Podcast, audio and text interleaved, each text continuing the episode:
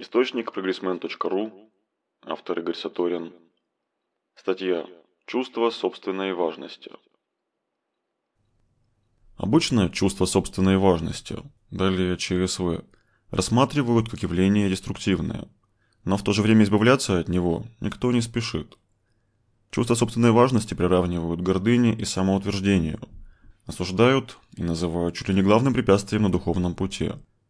Я и сам в одной из ранних статей на Progressman.ru говорил о ЧСВ как о чем-то однозначно бесполезном. И если воспринимать ЧСВ как смесь эгоизма, самоутверждения и спесивой гордыни, тогда действительно выигрыш от него сомнительный. Но так ли тут все однозначно? Ведь если бы ЧСВ и вправду было настолько очевидно невыгодной чертой нашей жизни, вряд ли мы бы так крепко за него держались. В общем, сегодня о противоречивости этого неоднозначного явления. Выгода и убыток ЧСВ. В психологии есть такое понятие «вторичная выгода», которое используют, когда говорят о скрытой позитивной стороне какого-то в целом негативного явления.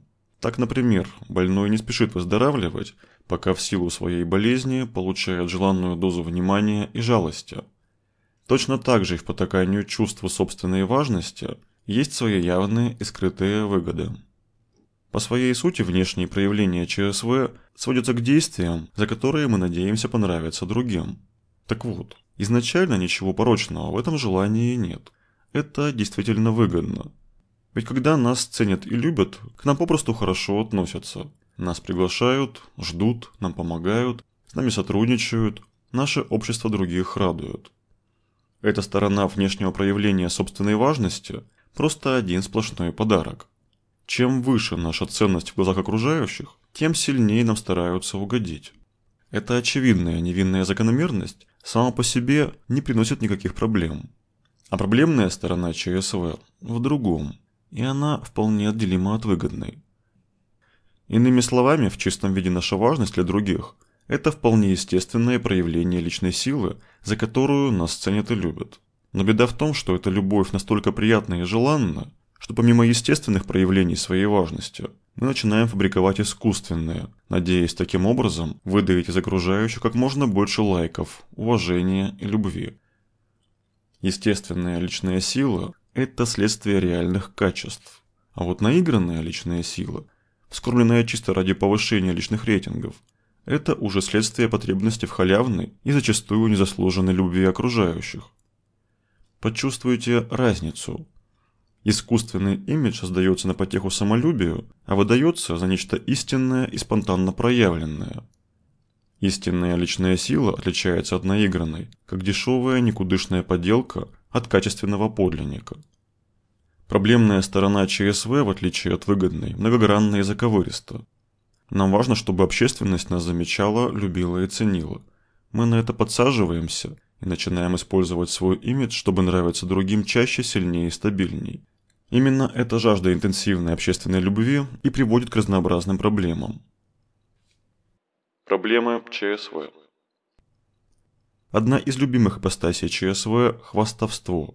Проявляется как прямая самореклама для вызова общественной зависти и восхищения – когда окружающие сами замечают наши сильные стороны, это выглядит естественно. А вот когда мы начинаем хвастать и сами предумышленно демонстрируем другим свои заслуги и способности, общественность чувствует какой-то подвох, словно ее пытаются наколоть. Хвостун как бы набивает себе цену, чтобы при помощи своих маневров поиметь от других как можно больше ценностей, внимания, любви, баксов и прочих сервисов за бесплатно. Поэтому постанов не любят и ставят на место, чтобы те перестали раздуваться и пудрить окружающим мозг своей саморекламой. Еще одно наглядное проявление проблемной стороны ЧСВ – понты. Проявляются так же, как и хвастовство. То есть это все тот же личный пиар с целью привлечь к себе максимум общественного внимания, но с таким как бы пацанским оттенком принадлежности к касте альфа-самцов. Понты выглядят чуть менее по-детски наивно, чем открытое хвастовство – поэтому на них покупаются немного чаще. Кидая понты, мы претендуем на то, что все наши важные замашки, престижные знакомства, гламурные шмотки и внешние данные вовсе не намеренная охота за халявной общественной любовью, а такое как бы непринужденное проявление врожденной крутизны. Более-менее зрелая личность всегда явно или подспудно чувствует, как перед ней понтуются, и дарит в ответ не любовь, а в лучшем случае равнодушие. Поэтому понты по своей сути невыгодны. Одна из самых извращенных форм самолюбия – самоутверждение.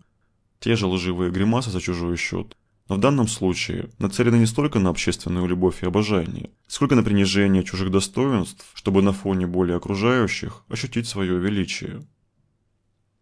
Сюда же можно отнести всевозможные игры в учителей, высокомерие, тщеславие, звездную болезнь, снисходительность, зависть, критику. Список получился бы длинным. Оттенков и проявлений у чувства собственной важности великое множество. Какой бы сладкой ни казалась награда, ложь ее не окупает, потому что поддержка искусственного имиджа неизбежно заковывает психику в болезненное напряжение. Ложь и правда – нам так нравится, когда нас любят, что мы постоянно слегка забегаем вперед. Где-то преувеличиваем качество своих сильных сторон, а где-то и вовсе врем. Набивая себе цену, можно приврать о достатке, победах и заслугах, а затем это вранье приходится как-то поддерживать, потому что разоблачение лживой завышенной ценности грозит унижением, позором, а главное – отказом в общественной любви. С материальными ценностями все более-менее просто – их можно подсчитать и постараться не врать о подсчитанном. А вот с душевными качествами все сложнее. Они подсчетам не поддаются. И здесь важна чуткость, способность чувствовать, где и как мы выставляем себя в лучшем свете раньше времени. Если бы мы видели собственную ложь, то не смогли бы так ловко себя дурачить. Чаще всего мы лжем себе и другим на грани бессознательного.